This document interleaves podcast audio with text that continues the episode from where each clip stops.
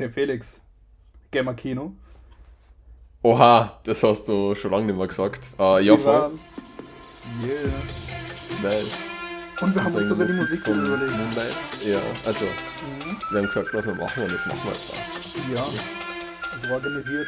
Und wir sind on schedule. Ähm, Ja. Für die 29. Folge Gamer Kino. Nein, 30. oder? Oh, Also 30? äh, bei mir steht 30. Okay, okay. Nee, Das ich sind hab, schon. ich habe nicht nachgeschaut, also. Indeed. Äh, da, mit den Specials gemeinsam äh, könnte man fast jetzt schon einen Tag lang Gamma Kino horchen, oder? Bestimmt, ja. Ich meine, ähm, bitte mach keinen Gamer-Kino-Marathon. Ich Nein. glaube, das ist nicht gesund. Äh, nein, also vor allem, weil die ganzen Filme, über die wir da, über die wir da reden, ja schon gar nicht mehr aktuell sind. Ja, okay. Also, ich, ich äh, schau mir auch die Starts auf jeden Fall. Von vor neun Jahren an auf YouTube. Also. Ja, true. True. Äh, gut, äh, um, um was geht's heute? Mit was wollen wir anfangen? Ähm, anfangen will ich damit, das habe ich mir extra aufgeschrieben, ähm, um kurz zu sagen, hey, äh, schaut euch The Northman an. Ich habe keine Ahnung, wie lange der bei uns in den Kinos bleiben wird. Ähm, es wirkt so, als würden die Kinos den sehr schnell wieder fallen lassen, vor allem weil ja nächste Oh. Woche dann Doctor Strange 2 kommt. Ähm, deswegen schaut den Film vielleicht einfach. Wir reden im nächsten Podcast dann darüber, wenn Felix ihn auch gesehen hat. Ja, Aber genau, genau, den schauen wir nämlich Film. nächste Woche. Ähm, also übernächste Woche, ja. Ja, ja, stimmt, stimmt. Ähm, ja, aber wir schauen ihn nächste Also Woche. wir schauen ihn nächste Woche, ja. Ähm, Genau. genau. schaut den Film, weil der braucht dringend Support. Also nicht dringend, aber je mehr Geld der macht, desto besser. Ja, Ja, und äh, wann kommt bei uns äh, Everything, Everywhere, All at Once? Ich glaube, so heißt der. Wann kommt der bei uns? Der Bei uns ja kommt der in- am 20. Mai, glaube ich. Oh, der ist ja in ein paar Ländern schon angelaufen und dürfte anscheinend äh, irgendwie allen gefallen. Ja, und eben gestern ist er in Deutschland angelaufen, also am 28. April. Ja. Ähm, ja, ich, ich verstehe nicht, warum der bei uns nicht, nicht auch released. Weil überall sonst ist der, glaube ich, schon erschienen. Komisch. Ist so unnötig. Na gut, Ähm. fangen wir äh, chronologisch an und oh, nein, dann müssten wir die Moonlight-Folgen die Moonlight-Folgen reinpacken, zwischendurch immer wieder. Okay, nein, das, ja, das wäre das wär stupid. Ähm, Äh, machen wir einfach Filme oder Serien zuerst? Ja, ja, passt. Okay. Eingeschlossene Gesellschaft. Ähm, um was geht's da? Ein wütender Vater sperrt ein paar Lehrer im Lehrerzimmer ein, weil sein Sohn einen Punkt zu wenig auf eine Klausur bekommen hat oder auf eine Abgabe von einer Hausarbeit oder so. Äh, und zwingt die Lehrer dazu, nochmal, äh, also quasi die Notkonferenz über seinen Sohn schon zu halten. Und dabei äh, entdecken die Kollegen Seiten von sich, die sie vorher nicht kannten. Ich glaube, das ist der Film ganz gut zusammengefasst. Ja, glaube glaub ich auch, ja. Es, Ähm, ist, ähm, es basiert auf einem äh, Hörbuch bzw. Hörspiel. Ähm, oh, Was irgendwie Sinn macht bei dem Setting, weil es halt wirklich ein Ja. Kammerspiel ist, das wirklich fast ausschließlich in diesem einen Raum passiert.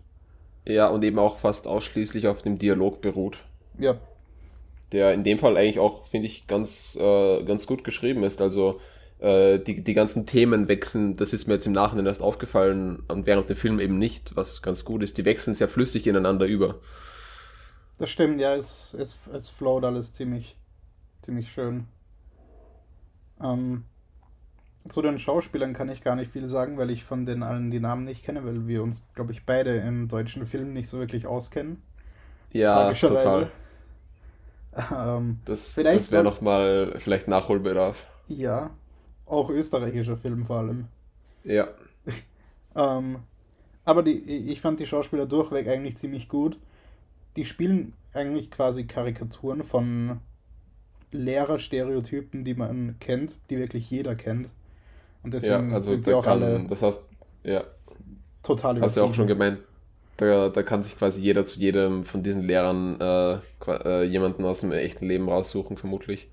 Ja, und das ist, glaube ich, auch die größte Stärke von dem Film, dass man sich denkt, ja, I know that.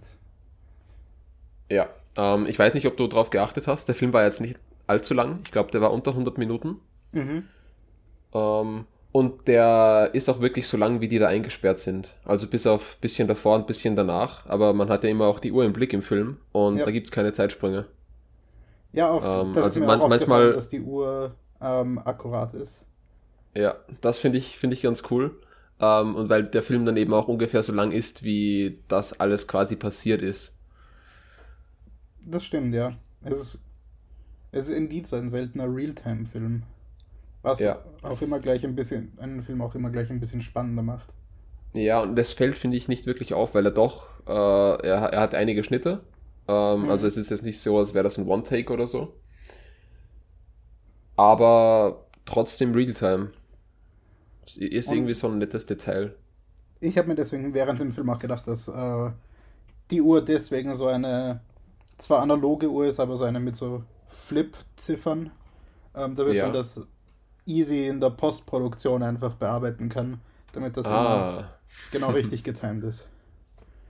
Hm, das kann, das kann gut sein, ja. Müsste man darauf achten, vielleicht haben sie auch einfach, äh, vielleicht hatten sie auch einfach einen Prop da, ähm, das quasi immer dieselbe Uhrzeit anzeigte bei jeder Szene, die sie treten. Maybe, da könnte man ja. im Hintergrund darauf achten, ob die vielleicht gar nicht umspringt. Hm. Auf das ähm, ja, tatsächlich nicht geachtet. Ja, ich, ich nehme mich leider auch nicht, aber das wäre vielleicht nochmal so, wenn man sich den Film nochmal ansieht, wäre das eine Idee, darauf noch zu achten. Äh, technisch finde ich, war der Film eigentlich ganz gut, also Kamera und, und alles ja. äh, habe ich nicht auszusetzen jetzt. Ähm, ich fand auch äh, die Karikatur von diesem ähm, Vizerektor, ich weiß, ich weiß die ganzen Namen der Lehrer auch nicht mehr. Nö. äh, die fand ich auch gut, vor allem, weil äh, bei uns ist immer so der, der, der Joke mit dem alten Mann, der auf der Parkbank Bank sitzt mit seinem Brot und dem Apfel, aber ein Apfel ist ja nicht normal, sondern schneidet sich da, also er beißt eben nicht ab, sondern schneidet sich da diese, diese Stücke raus und wie er dann den Apfel rausgeholt hat. ja. Ähm. Perfekt ja, äh, auch die Kritik am äh, Schulsystem eigentlich, vor allem in Deutschland, äh, fand ich ganz cool. Quasi, dass die Lehrer am Anfang noch motiviert sind, wie sie auch gemeint haben, und dann irgendwann verfallen sie so in einen Trotz und, äh, und belassen das dann für 30 Jahre beim gleichen. Ähm, was ja, glaube ich, äh, unter anderem ein großes Problem vom Schulsystem hier und auch in Deutschland ist. Mhm. Ähm, dass, dass eben nicht alle, aber viele, oder ich, ich will das jetzt nicht so pauschalisieren, einige Lehrer auf jeden Fall äh, dann dem verfallen. Und es, es verdeutlicht eben auch den Konflikt von, von den Lehrern eben zum einen möglichst objektiv bewerten zu wollen, damit es halt fair für alle ist. Und zum ja. anderen dann eben trotzdem eine gewisse Subjektivität drin sein muss, wenn man halt trotzdem da mit Menschen interagiert. Wo es ja. darum geht, dass dieser eine Punkt, dem dem Jungen von dem Vater fehlt, ähm, irgendwie darüber entscheidet, ob er durchfällt oder nicht. Also ob er Abitur machen kann oder nicht. Und somit dann studieren kann oder nicht. Und ja, da geht es eben darum, wie wichtig ist tatsächlich dieser eine Punkt. Ja, und auf was beruht diese Bewertungsmethode eigentlich, weil der Lehrer ja ganz fest darauf beharrt, dass er, äh, dass er wirklich fair bewertet.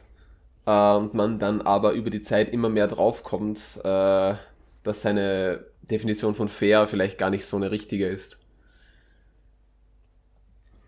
Und ich, ich fand es eben auch ganz nice, dass niemand so wirklich der Good Guy ist und alle eben so ein bisschen moral ja. in einer moralischen Grauzone sind.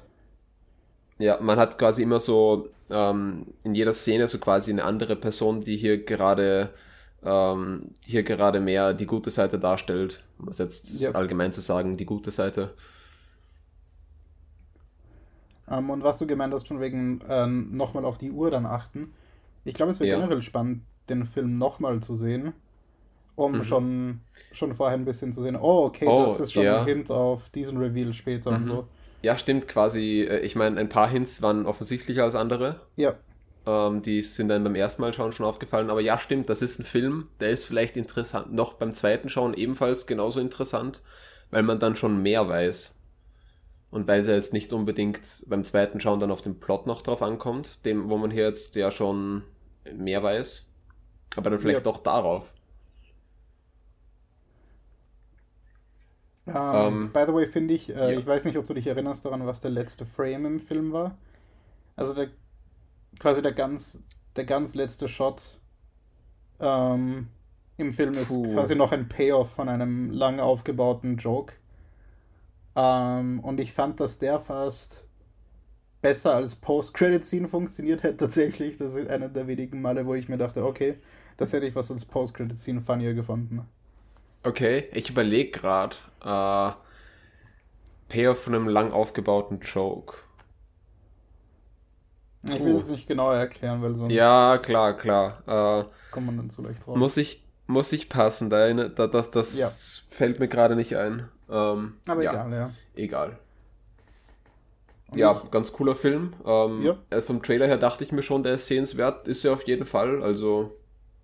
Finde ich auch. Läuft, ja. glaube ich, auch noch eine Zeit im Kino. Und ist eine deutsche Produktion. Ist eigentlich mal was anderes, keine äh, Synchronstimmen äh, zu hören. Also wir versuchen ja meistens die Originalversion zu schauen. Ähm, ja.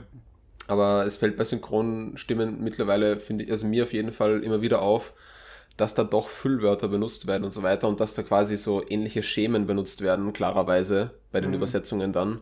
Das fällt äh, mir jetzt vor allem im Kontrast zu den englischen Versionen immer mehr auf und vor allem auch im Kontrast zu einem ganz deutschen Film, äh, der eben ja. auch genauso, genauso genauso ist, wie er aufgenommen wurde, weil er hier eben jetzt nicht übersetzt wurde, äh, ist schon nochmal was anderes.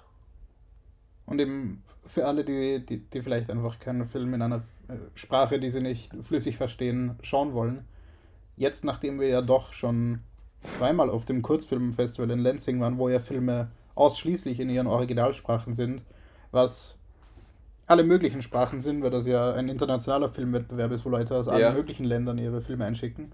Und ich finde, die Untertitel mitzulesen, auch wenn man nicht super Highspeed schnell lesen kann, ist voll okay. Man bekommt ja, trotzdem das funktioniert. vom Bild mit. Ja, ich dachte mir immer, dass das eher schwieriger funktioniert. Ähm, aber, aber es funktioniert eigentlich ziemlich gut, weil man doch die, das Gesprochene von den Menschen noch hat und man aus der Stimme auch etwas heraushört, wie sie das gerade rüberbringen wollen. Ja. Man spart sich eben beim Lesen das Interpretieren von den Gefühlen und so, sondern du musst wirklich nur ja. einfach nur die Wörter processen und das war's. Und die Bedeutung bekommst du eh durchs Acting. Ja. Um äh, vielleicht ein Extrembeispiel anzuführen, haben wir uns ja Parasite damals auf Koreanisch mit englischen Untertiteln angeschaut. Stimmt, ja. Und äh, das heißt quasi nur Fremdsprachen. Und das ist ja auch, das hat auch, finde ich, super geklappt. Ähm, das hätte ich jetzt gar nicht mehr gewusst, dass wir den mit Untertiteln geschaut haben. Ähm, ja, das war das erste Mal, dass, ich, dass mir der Begriff OMU wirklich aufgefallen ist. Eben äh, ah. Originalton mit Untertitel. Da habe ich mir dann gemerkt, was das heißt. Ja. Bei denen haben wir ja im City-Kino gesehen und da spielen sie, glaube ich, alle Filme so. Yep. Ähm, ja, ich, also ich würde sagen, eingeschlossene Gesellschaft bekommt von uns eine Empfehlung. Mich hat er positiv ja. überrascht, also ich hatte keine hohen Erwartungen an den. Ja, also ich habe mir gedacht, der könnte auf jeden Fall. Ja. Ich habe mir gedacht, vom Trailer her könnte er interessant sein und ähm, das hat er, das hat er voll geschafft. Um, ähm, wir haben aber tatsächlich einen Film in der deutschen Synchro gesehen. Äh, ja. Nämlich The Lost City. die, da haben wir auch den Trailer gesehen und haben uns gedacht, äh, der könnte doch ganz, äh, ganz lustig sein. Ähm, war er dann ja durchaus auch. Ähm, es geht da um Angela. Ich glaube, so hieß die von Sandra Bullock äh, gespielte Schriftstellerin, die romantische Archäologieromane schreibt, ähm, in denen der von Channing Tatum gespielte äh, wie, wie, hieß der, wie hieß der in echt? Äh, also Alan. er hat da Dash, Dash hieß er im Buch. Genau, und Alan hieß die Person. Ja, genau, also Alan, der eben für Dash als Covermodel auf den Büchern ist. Ähm, äh, und nach dem Tod ihres Mannes war das, glaube ich, hat sie dann irgendwie auch wirklich nicht mehr so Lust gehabt zu schreiben und war, war viel zu Hause. Ähm, die haben sich, die haben beide Archäologie studiert, deshalb auch die Archäologieromane und äh, wird aber dann bei der Promotour zu ihrem gerade neuen Buch äh, vom Millionärsohn oder Billionärsohn Fairfax entführt, ähm, der sich auf die Suche nach der Crown of Fire ähm, auf ein paar Schriftzeichen gestoßen ist, die sie anscheinend in ihrem Buch übersetzt hat. Äh, und er sie dann weitere solche Hinweise übersetzen lassen will. Ähm, ja. ja, ist, ist eigentlich ein lustiger Film, äh, ist auch dafür gemacht, lustig zu sein, äh, hat aber für mich zu viele Witze, die, äh, die, die bei mir nicht gezündet haben, die, die ich nicht lustig fand. Ähm, ja, same. Also es gab also, so sehr viele Witze, die absolut basic waren und ja.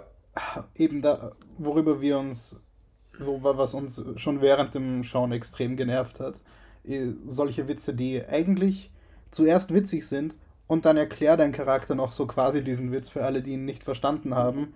Und dann fühlt man sich irgendwie schlecht, wenn man gelacht hat, weil so, okay, eigentlich hast du es nicht verdient.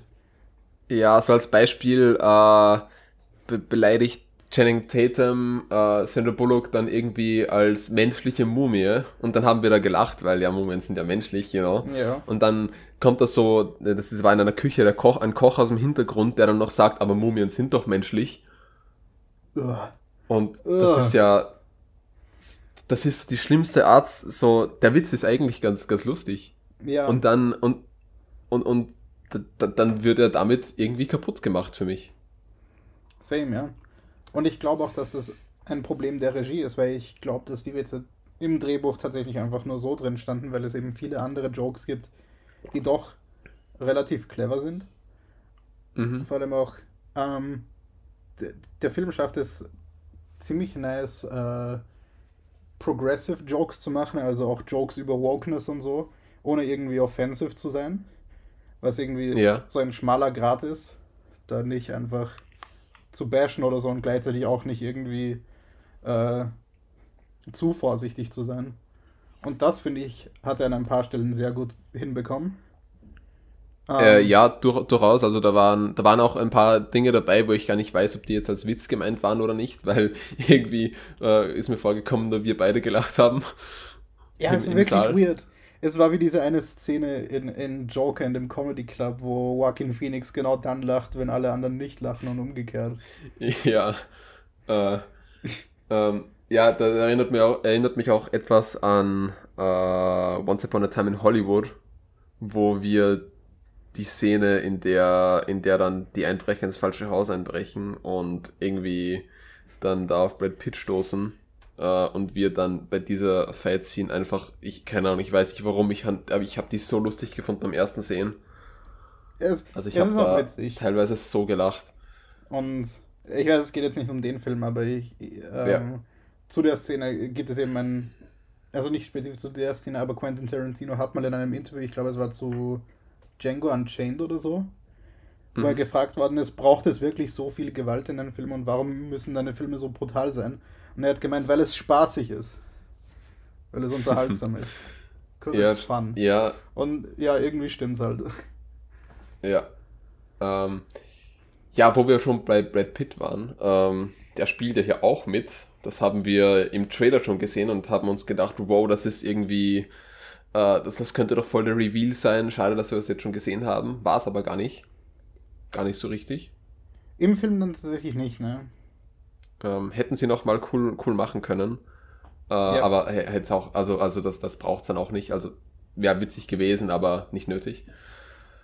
Ähm, es gibt viele Leute, die ja. gemeint haben, dass Brad Pitts Screentime in dem Film viel zu wenig ist und ich finde eigentlich, dass es genau richtig war.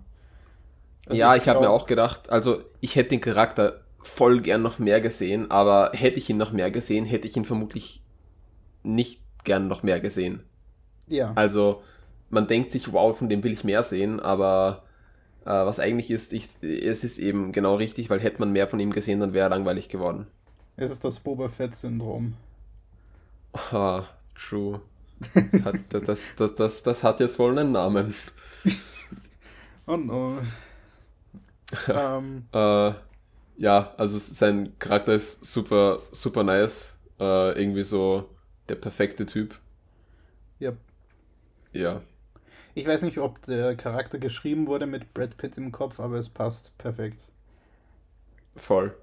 Ähm, ich hätte den Film tatsächlich gern auf Englisch gesehen. Einfach weil mich interessieren würde, wie viele Witze dort funktionieren. Es gibt Oh, auch ziemlich true. viel, äh, einiges an physischer Comedy. Die muss man ja nicht übersetzen. Die funktioniert auch meistens relativ gut. Ähm, ja, wo mir, obwohl mir da gerade das Bergkletterbeispiel einfällt, das ja auch irgendwo physische Comedy ist, Ja, also ich wo sie finde, da den Berg raufklettern. ich wollte gerade sagen, alle Beispiele für physische Comedy, die in den Trailern sind, finde ich absolut grauenhaft. Eben das mit dem Klettern, die Szene mit den Blutegeln finde ich komplett äh, Ja. viel zu lang. ja, ja, weil die ist ja gar nicht ganz im Trailer. Ja.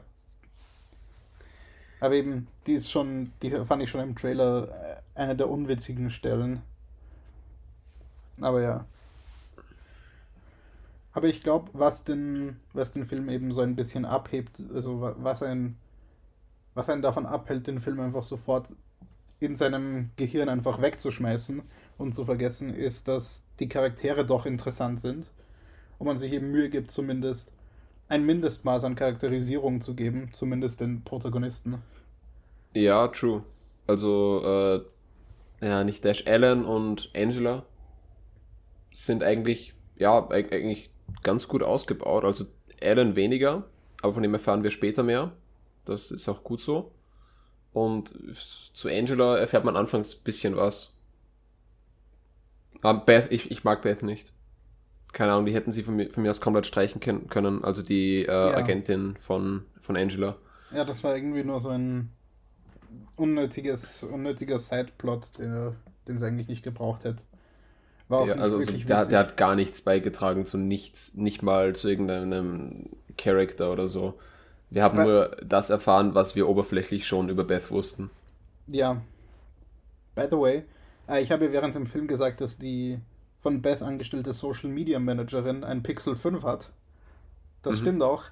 Ähm, sie macht dann während dieser Se- Szene, wo sie durch, die Backstage, durch den Backstage-Bereich gehen, so ein paar Fotos. Und Ja. der, der Handy-Shutter-Sound, wenn man ein Foto macht, ist aber der von einem iPhone und nicht der von einem Pixel. Was? ja, der ist, äh, der ist wiedererkennbarer, oder? Also der, der ist, Ja, das ist irgendwie so der, der Standard-Shutter-Sound, den man da. Ja. Und eben, ich glaube, keinem wird es auffallen, weil keinem auffallen Ja. wird, dass das ein Pixel 5 ist, geschweige denn wird irgendwer wissen, wie es sich ein Pixel 5 anhört im Vergleich zu einem iPhone. Außer du. Ja, das ist very specific, aber ich fühle mich trotzdem cool.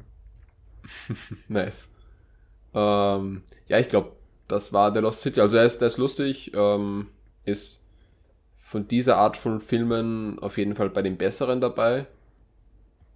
Hat leider zu viele Witze, die ich nicht lustig fand, aber alles in Ja. allem kann man sich anschauen. Aber eben, da sind wir anscheinend in der Minderheit mit den, was, den, was die Witze betrifft.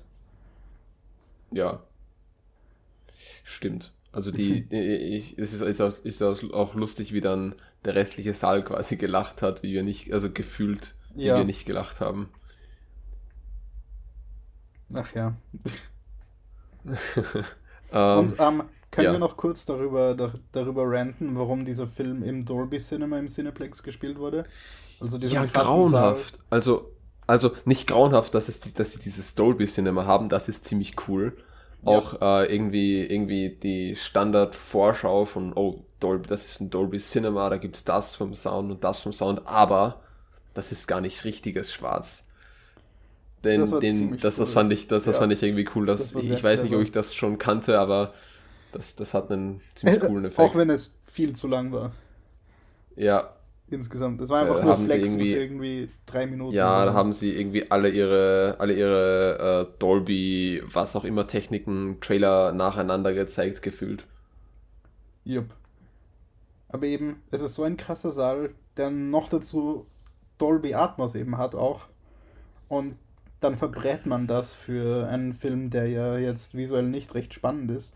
Ich meine, es ist cool, dass sie vieles on Location gedreht haben, Was, by the way, den Greenscreen, den sie eingesetzt haben, dann noch offensichtlicher macht in ein paar Ja, als ich das, als ich das erfahren habe, äh, war ich voll verwirrt. Wir, wir, wir haben ja, der Greenscreen war so offensichtlich. Ja. Wir haben uns da ja dann auch im, im Kinosaal, wir haben den Greenscreen gesehen, gewusst, was der andere denkt.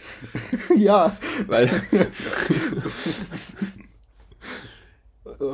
Ja, ähm,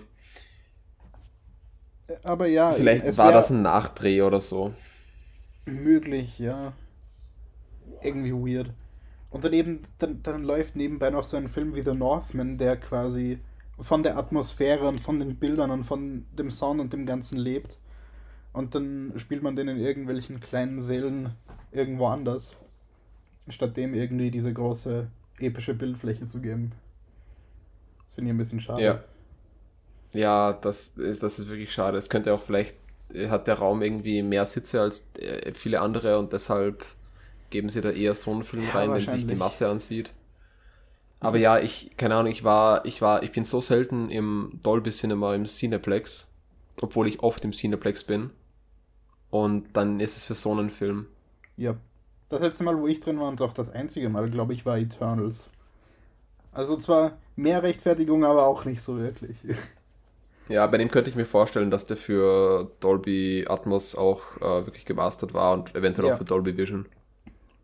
Ich meine eben, The Lost City war auch für Dolby Atmos gemastert, aber definitiv Ja. nicht für Dolby Vision. Weil da habe ich extra in den Credits ja drauf geachtet. Ich weiß jetzt Mhm. gar nicht, wie es bei The Northman ist, aber ich kann mir vorstellen, dass der Dolby Vision ist. Ja, der ist ja auch dunkler, da wird, würde Dolby Vision noch viel mehr Sinn machen. Yep. Ach ja. Na gut. Ähm, gehen wir weiter zu den äh, drei Folgen Moonlight so, sollten es sein. Yep. Episode 3, 4 und 5. Ja. Ähm, drei The Friendly Type, äh, muss ich sagen, bei so Serien verschwimmt bei mir immer etwas, das was so passiert. Ähm, was ist denn in der so passiert? Ja, ich habe da den, Also- den Vorteil, dass ich alle Folgen mindestens zweimal gesehen habe. Ja. In, in Folge 3 starten wir eben in Ägypten Mhm.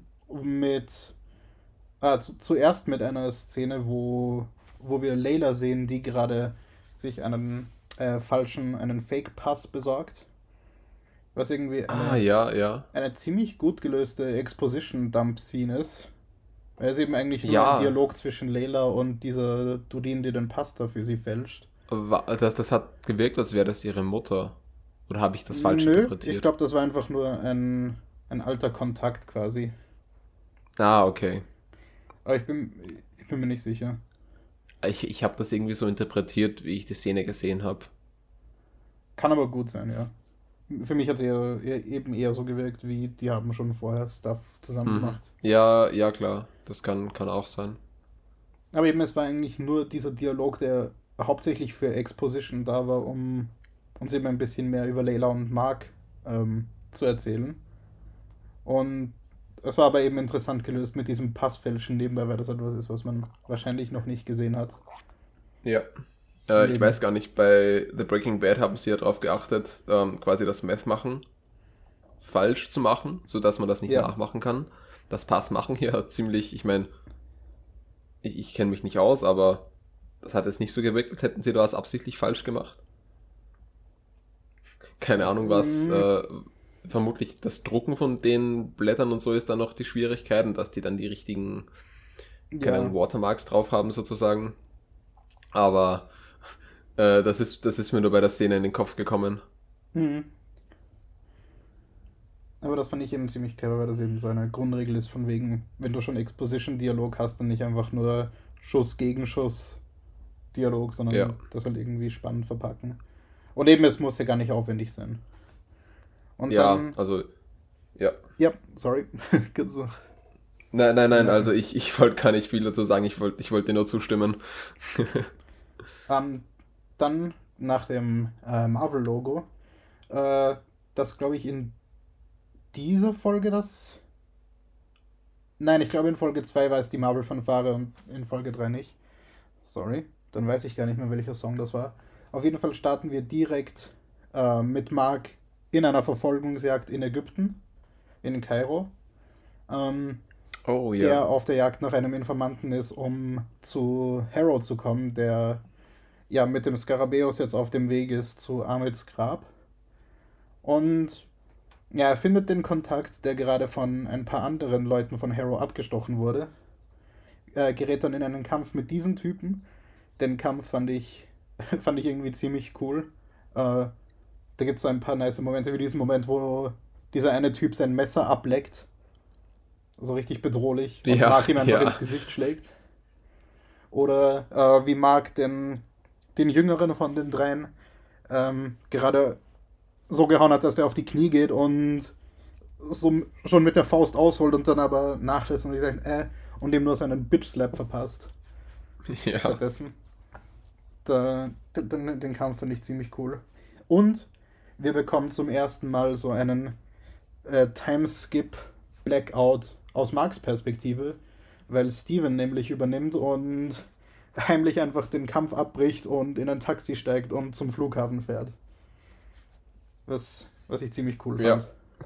Ja, da haben wir auch drüber spekuliert, ob sie nicht vielleicht ein paar Folgen dann quasi aus beiden Sichtweisen zeigen. Das macht jetzt Ja. mittlerweile weniger Sinn, aber das wäre cool gewesen und das ist, äh, glaube ich, das Näheste, an das wir da rankommen.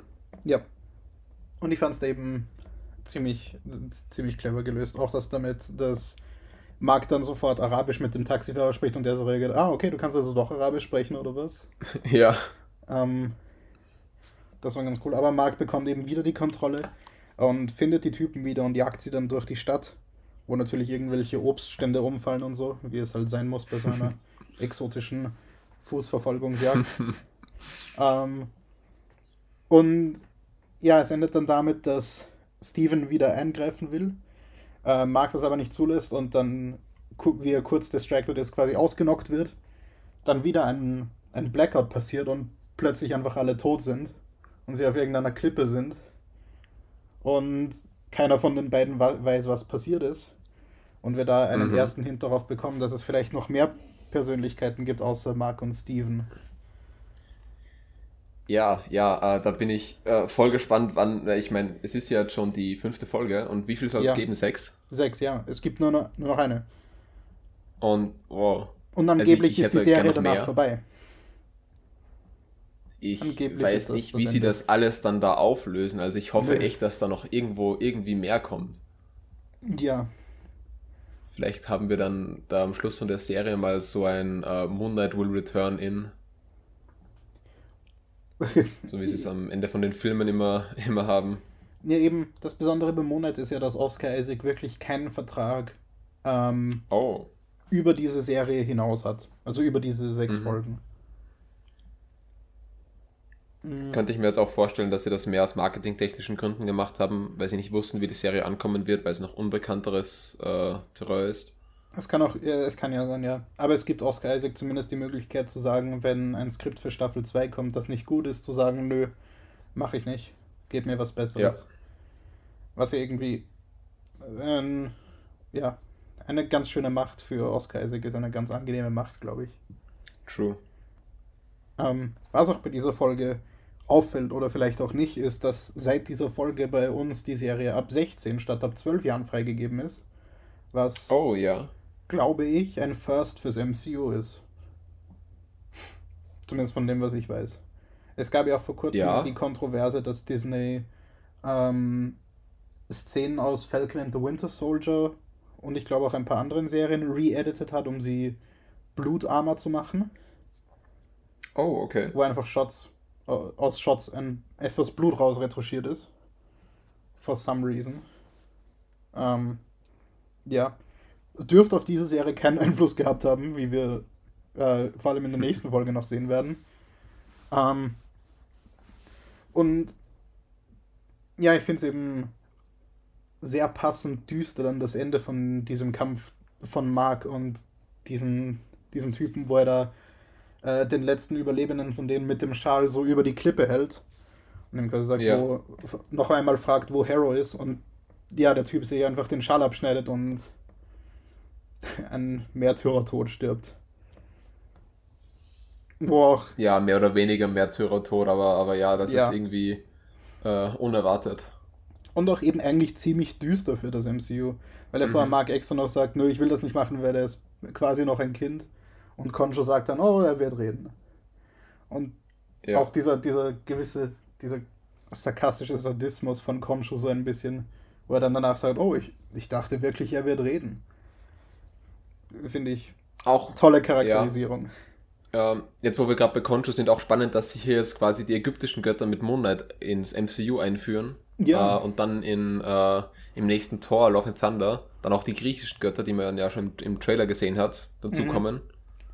Äh, wird, wird spannend, was da noch draus wird. Es gibt ja die, ich weiß nicht, ob das Theorien sind oder ob das schon irgendwo bestätigt wurde, dass God the God Butcherer im neuen Tor vorkommen wird. Ähm, der sagt mir gar nichts. Ähm, äh, es ist quasi, ja, der Name sagt eh schon alles. Ja, okay. Hat einen Groll auf die Götter und tötet deshalb Götter. Und jetzt führen sie gerade so viele Götter ein, fast als bräuchten sie gerade mehr. Ist nur irgendwie weird, weil Eternals ja so äh, Dinge drin gehabt hat wie Athena, die ja quasi dann das mhm. Vorbild war für Athena. Also für Athen. Ähm, wo ja quasi so impliziert wurde, dass viele der Götter, die in unserer Geschichte so vorkommen, eigentlich einfach die Eternals sind, nach denen die Menschen sich das ausgedacht haben. Und dann haben wir aber Zeus doch. Ja. Ich bin gespannt, ob sie das adressen oder nicht. Ich wäre wär spannend, wie sie das erklären würden, wenn ja. sie es erklären. Und das ist eben weird, weil das zwei Filme aus Phase 4 sind und wir mittlerweile ja. in einer Phase des MCU sind, wo ja alles relativ strikt geplant ist. Und dass da sowas passiert, ist irgendwie komisch. Vielleicht lassen sie es unerklärt und das ist quasi, also dann, dann könnte ich es mir vorstellen, damit, dass das quasi einfach die Einbildung dann der Menschen waren, dass die zwei und alles und das zusammengehört und was auch immer. Maybe, ja. Ähm, was eben auch spannend ist, was viele Leute äh, online gemeint haben, ist, dass die, die Szene, die wir dann danach haben, wo eben die Avatare von den ägyptischen Göttern diese Versammlung haben, dass diese eine Szene basically besser das bessere Eternals ist. Und so irgendwie das, was Eternals sein hätte sollen. Und ich finde die, ich finde die Szene auch extrem, extrem cool, weil sie uns ziemlich viel eben zum einen über die ganzen Götter eben verrät und zum anderen ja. eben auch über Konshu. Und Oscar Isaac spielt das wirklich ziemlich krass, äh, dass er quasi Mark ist, wo Konshu gerade durch Mark spricht, aber Mark noch ein bisschen in der Kontrolle ist und die ganze Zeit so mhm. voll schockiert aussieht darüber, was gerade mit seinem Körper passiert. Das macht die ja. Szene noch ein bisschen spannender. Was ja auch ja. wieder basically einfach nur ein Exposition-Dump ist. True. Wäre auch interessant, ähm, jetzt im Nachhinein, äh, ob solche Götter vom Blip beeinflusst wurden. Also, ob es da dann zeitweise nur die Hälfte von denen gab. Ja. Und wie, und das, man hat ja dann gesehen, ähm, wie sie, jetzt greife ich schon vor, äh, wie sie Konshu, ähm, oder war das doch schon in der ja, Folge, wie sie Konshu dann in seinem Gefäß äh, geben, dass es da ja viele, viele Götter gibt, die yep. da schon verbannt wurden oder eingesperrt wurden, besser gesagt. Und äh, ich weiß nicht, aber wie stellt man sich das dann vor? Die gibt es ja trotzdem noch. Wurden die dann, wenn sie weggeblippt werden können, weggeblippt? Tauchen die dann danach in dem Gefäß wieder auf? Das sind die spannend, ja. Also ich weiß nicht, das sind jetzt die, die Fragen, die sie mir, die sich mir da sofort stellen.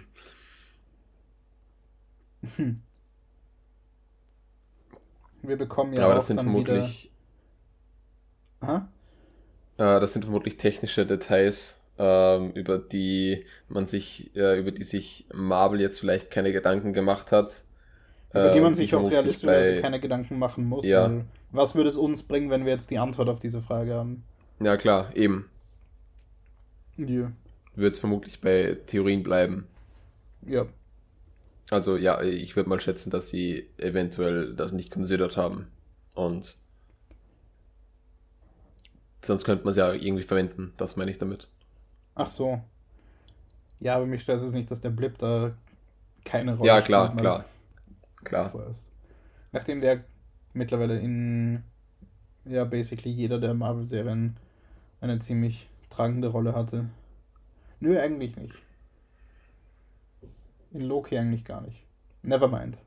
ähm, wir bekommen dann von den, den, den ägyptischen Göttern auch diese, auch wie in Eternals, diese Aussage von wegen, oh, wir haben, wir haben, äh, wir haben alle zusammen beschlossen, dass wir uns nicht in die Menschen einmischen und das, was da passiert. Bei Eternals haben wir ja schon darüber geredet, dass es eigentlich keinen Sinn macht, weil sie ja, durch das, dass ihr großer Plan ja eigentlich ist, möglichst viel intelligentes Leben auf der Erde zu haben, sie ja sehr wohl Interesse daran gehabt haben müssen, dass Thanos nicht ja. einfach die Hälfte davon wegsnappt. Ähm, bei den ägyptischen Göttern ist es jetzt mehr so, dass sie eben sagen, hey, wir, nicht wir haben die Menschen verlassen, sondern die Menschen haben uns verlassen. Wo quasi so gesagt wird, ja, die Menschen haben irgendwann andere Religionen angenommen und wir waren für sie unwichtig, also warum sollten wir uns noch um sie scheren? Und neben Konschut, ja. also der eine ist, der sagt, nö, ich werde meine Kräfte nutzen, um irgendwie Gutes zu tun. Gutes unter Anführungszeichen. ja, äh, das ist ja sowieso hier äh, in der Serie etwas das Thema, so was ist hier jetzt eigentlich, welche Seite ist hier eigentlich die bessere? Es wird zwar irgendwie dargestellt, dass es jetzt die von Konshu und, äh, äh, und Mark und, und Steven und so weiter ist, aber, aber auch nicht so wirklich. klar ist das nicht. Ich glaube, es wird, ich finde sogar, die Serie macht einen relativ guten Job, äh, Konshu möglichst unsympathisch und Harrow möglichst sympathisch zu machen. Ja, stimmt auch wieder. Eben, ich, ich finde auch immer noch, dass Arthur Harrow an sich nicht zwingend der Bösewicht ist, sondern einfach nur Ahmed. Weil es muss ja irgendeinen Grund gegeben haben, dass sie nicht nur in sein Gefäß getrappt worden ist, sondern das Gefäß auch noch dazu irgendwo versteckt wurde und nicht dort bei den anderen äh, behalten wurde. Ja. Also die muss ja wirklich irgendwas ganz äh, Schlimmes gemacht haben. Ja, true. Ich Und hoffe, die nächste Folge wird irgendwie auch etwas länger. Ich weiß nicht, ja, wie sie da so viel reinpacken werden. Die muss länger werden, ja. Ich dachte ja auch, dass es irgendwie darauf hinausführt, dass die ägyptischen Götter irgendwie mit Harrow zusammenarbeiten teilweise. Weil mhm. erstens mhm. fehlen Götter von der Enneade, also von dieser Gruppe, die sich da versammelt. Da sind ja nicht alle da oh. von denen. Wo mhm. ich mir so dachte, okay, vielleicht gibt es da welche, die sich die sich auch dagegen wehren wollten und die jetzt halt gone sind. Aber ja. eben, dafür wäre auch keine Zeit mehr, das jetzt noch als Twist einzubauen. Gar nicht, nein. Außer wir hätten noch eine Staffel und es wird jetzt nicht alles in der ersten resolved, aber das wird, wird auch keinen Sinn machen. Yep.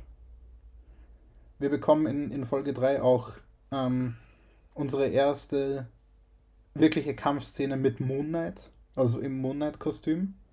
Ähm, da auf diesem Pferdereitübungsplatz, wo wir ja. zum einen nochmal die Confirmation bekommen, dass Moon Knight in der Tat unendlich viele von diesen ähm, Mond-Schuriken-Dingern hat und die einfach spawnen kann, wie er will. Ähm, zum anderen finde ich die, äh, den, den, Kampf teilweise auch extrem brutal. Ähm, ja. Also es gibt ja, auch mit der Lanze.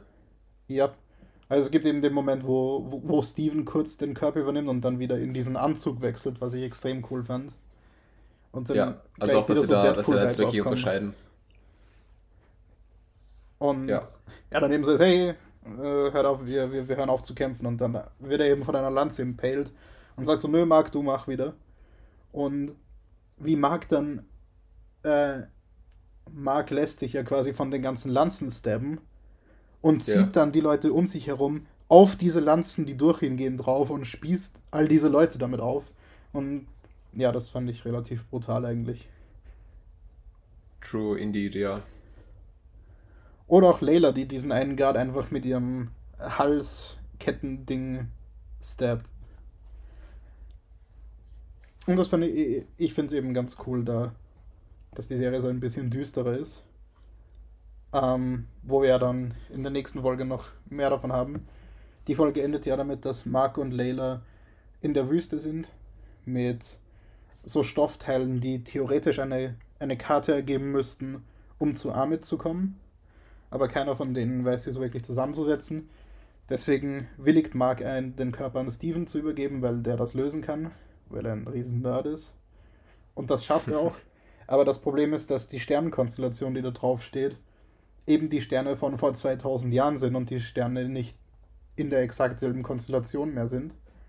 Weshalb Concho einfach den Sternenhimmel zurückdreht. Ja, und damit ist und damit dadurch eingesperrt wird. Das wusste er vorher. Ja. Also in diese, in diese Gefäße. Und da habe ich mir dann gedacht, aber, aber da gibt es doch andere Möglichkeiten, oder? Ich könnte mir vorstellen, dass es für sowas eine App gibt. Ja, natürlich, aber wie willst du die downloaden, wenn du mitten in der Wüste bist? Das große Ja, Problem ist ja, sie haben ja keine Zeit, um da irgendwie noch rechtzeitig zu Amit zu kommen. Mhm, ja. Ich meine, ja, vielleicht Aber da gibt es sicher eine andere Möglichkeit. Es, war es hat auf jeden Fall ziemlich cool ausgesehen. Es war ziemlich cool, ja. Und ich fand's auch, ich fand's auch eigentlich einfach ganz nett, dass Konshu Steven zum ersten Mal beim Namen genannt hat, zum einen. Ja. Ähm, also mit ihm direkt geredet hat, mal und eben so ein bisschen nett war und fast so fast so ein bisschen gemeinsame Interessen aufgetaucht sind. Das war, war ganz wholesome. Und dann wird Konshu eben äh, weggesteinstatut und Mark und Steven sind jetzt kräftelos. Und das geht eigentlich relativ flüssig in die nächste Folge dann über. Ähm, genau, Harrow ist ja mittlerweile schon am Grab von Amit und ist da schon am Ausbuddeln. Und Layla und Mark. Nein, Layla und Steven. Ups. Steven hatte noch den Körper. Äh, die beiden machen sich dann auf den Weg dorthin.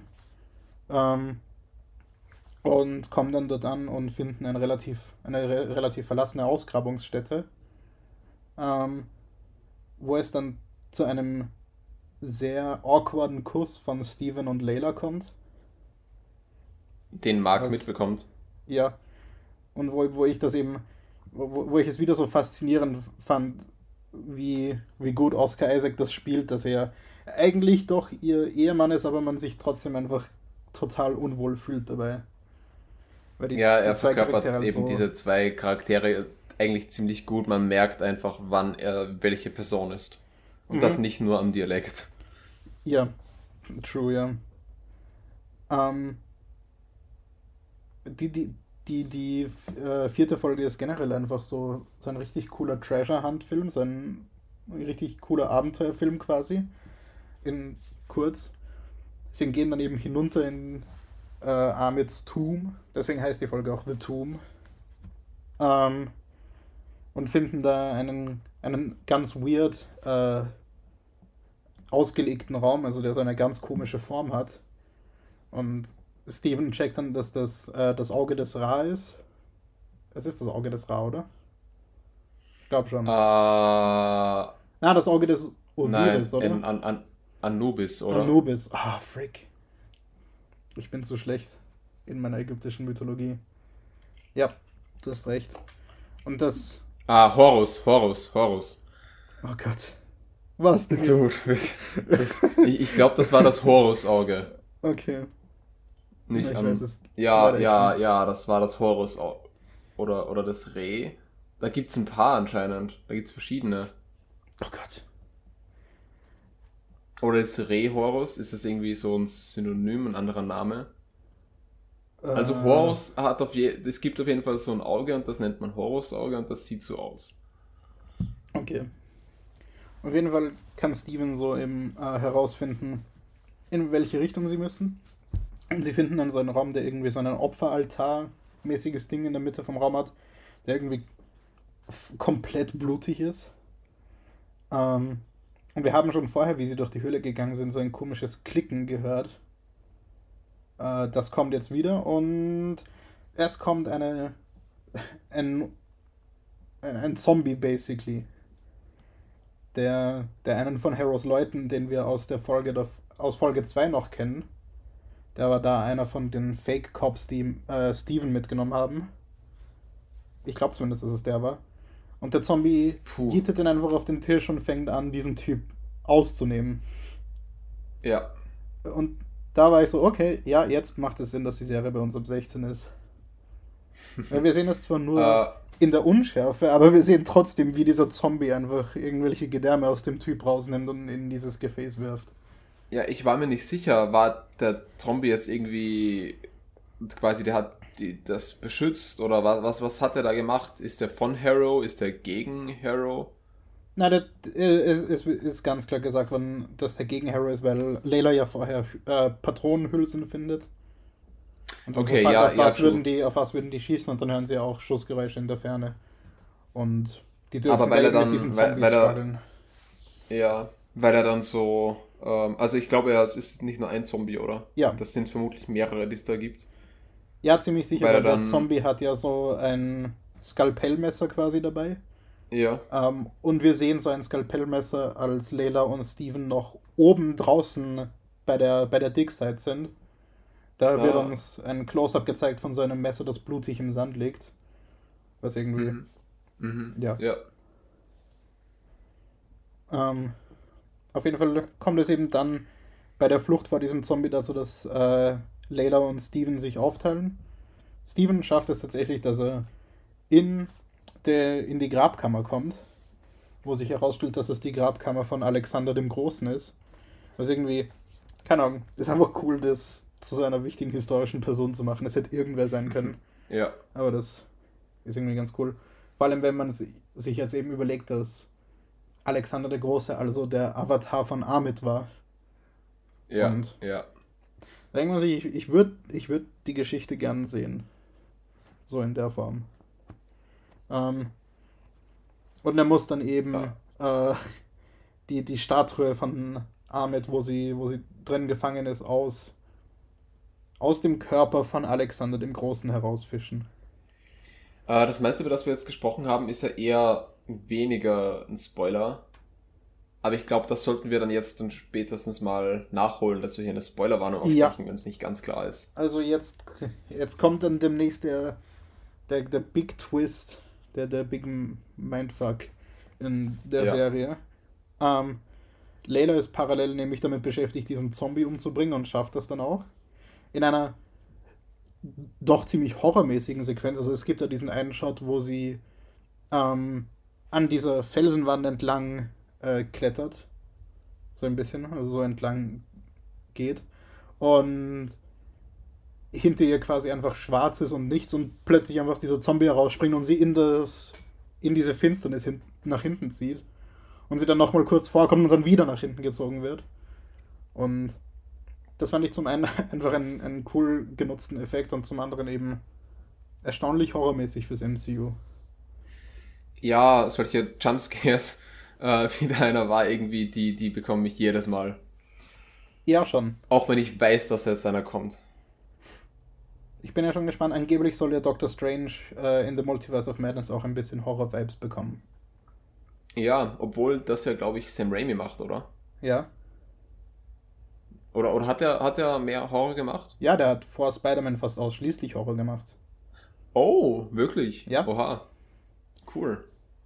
Deswegen ist es so ein bisschen ein, ist es dann hoffentlich so ein bisschen ein Mix aus allem, was er so gut kann. Oh, Ja. ja, das wäre cool. Weißt du noch, wie wir ge, ge, äh, gemutmaßt haben, dass die Folge kürzer wird als die anderen, weil wir nicht so viel zu, zum Be Besprechen haben? Aber Na okay. gut, dann machen wir jetzt die eine Folge sch schnell. Ähm, Ähm, also, dann äh, mit der Statue von Amit in der Hand. Äh, Ja, wir, haben ja noch gar nicht äh, erwähnt, dass Layla dann quasi von Harrow erfährt, dass ähm, Mark zumindest irgendwie am Mord ihres Vaters beteiligt war, weil der auf seiner Grabseite, also auf, einer, auf der Dickseite, wo sie irgendwelche Sachen ausgegraben haben, irgendwelche archäologischen Things, äh, Ja. von Mercenaries umgebracht wurde und Mark da irgendwie Teil davon war. Und ja, so ganz verstanden habe ich das noch nicht. War, war Mark mit dem Vater dort und hat gemeinsam ausgegraben? War Mark. Nö, das wird ja dann in den, vor allem in der nächsten Folge noch detaillierter erklärt. Mark, also Ganz verstanden habe ich es noch immer nicht. Mark arbeitet, hat dann für Bushman gearbeitet, Mhm. ähm, als Mercenary eben. Und Bushman und er sind quasi dorthin, um ja halt probably irgendwelche Dinge zu stehlen und irgendwelche spezifischen Menschen auszuschalten, probably. Mhm. Und Bushman hat dann aber angefangen, einfach jeden umzubringen und alle zu exekuten. Und Mark fand das gar nicht so cool. Aber er hat es halt nicht mehr Ah, schaffen können, okay, die ja. Leute zu retten. Und weil er sich dann gegen Bushman aufgelehnt hat, hat Bushman auch ihn erschossen. Okay, jetzt ja gibt's Sinn. Ja, okay. Ich habe mich nämlich gefragt, warum hatte er eine Waffe und warum ist er dann verletzt? Ja, Ja, das, okay. das wurde ja, ja, jetzt, jetzt, sogar in jetzt der verstehe ich gesagt, wo Ja, ja, ich weiß, aber ich, ich, ich, ich, ich war mir dann trotzdem nicht sicher, was da Okay. genau passiert ist. Weil, weil ich, ja, ich konnte es mir nicht ganz zusammenreimen. Anyways, ähm, sie erfährt das, kommt dann auch in die Grabkammer äh, und konfrontet ihn eben. Äh, konfrontet dann Steven eigentlich. Ähm, Der dann Mark die Kontrolle gerade noch im Körper ist. Genau. Ähm, dann hören wir ihn klicken, wie bei den Zombies. Mhm. Aber äh, es ist Harrow und seine Leute. Und äh, ich weiß nicht, wie viel davon jetzt in der Folge noch ist, aber das ist ja quasi dann der Übergang in die nächste Folge, äh, denn ähm, Mark will Harrow natürlich die Statue nicht geben, weshalb Harrow äh, Mark erschießt. Ja. Ähm, ich Ähm, weiß nicht, wie viel, wie viel, ich glaube, wir bekommen nur noch einen kurzen Blick darauf, Nö, was in der nächsten eine. Folge so passiert. Ich glaube, das sind noch fast fünf bis zehn Minuten danach. Oh, oh, okay, okay. Es gibt dann diese. Ja, die, die Folgen, Enden und Anfänge verschwimmen immer so, finde ich, bei mir. Ja, teilweise, weil die eben so fließend ineinander übergehen. Aber es, äh, Mark fällt dann eben in Slow-Mo in dieses Wasser, das rund um den Sarkophag war, das ja eigentlich seicht ist, versinkt dann aber irgendwie in diesem Wasser und kommt dann in seine in sein komisches Void und schwebt er dann in ein Licht. Und dieses Licht äh, transitioned dann flüssig in die Taschenlampe von irgendeinem Archäologen in einem alten Film oder so, weil wir plötzlich im 4 zu 3 Format und in voll grisselig und wack sind. und dann sehen wir da irgendwie eine kurze Szene von irgendeinem Abenteuerfilm im Dschungel. Und wir wissen eigentlich gar nicht, was da abgeht. Wo eben dieser Archäologe mit einem Kind unterwegs ist und irgendwie im Dschungel Fallen entschärft. Ähm, und dann das Kind sagt, aber du bist Dr. Stephen Grant. Und what?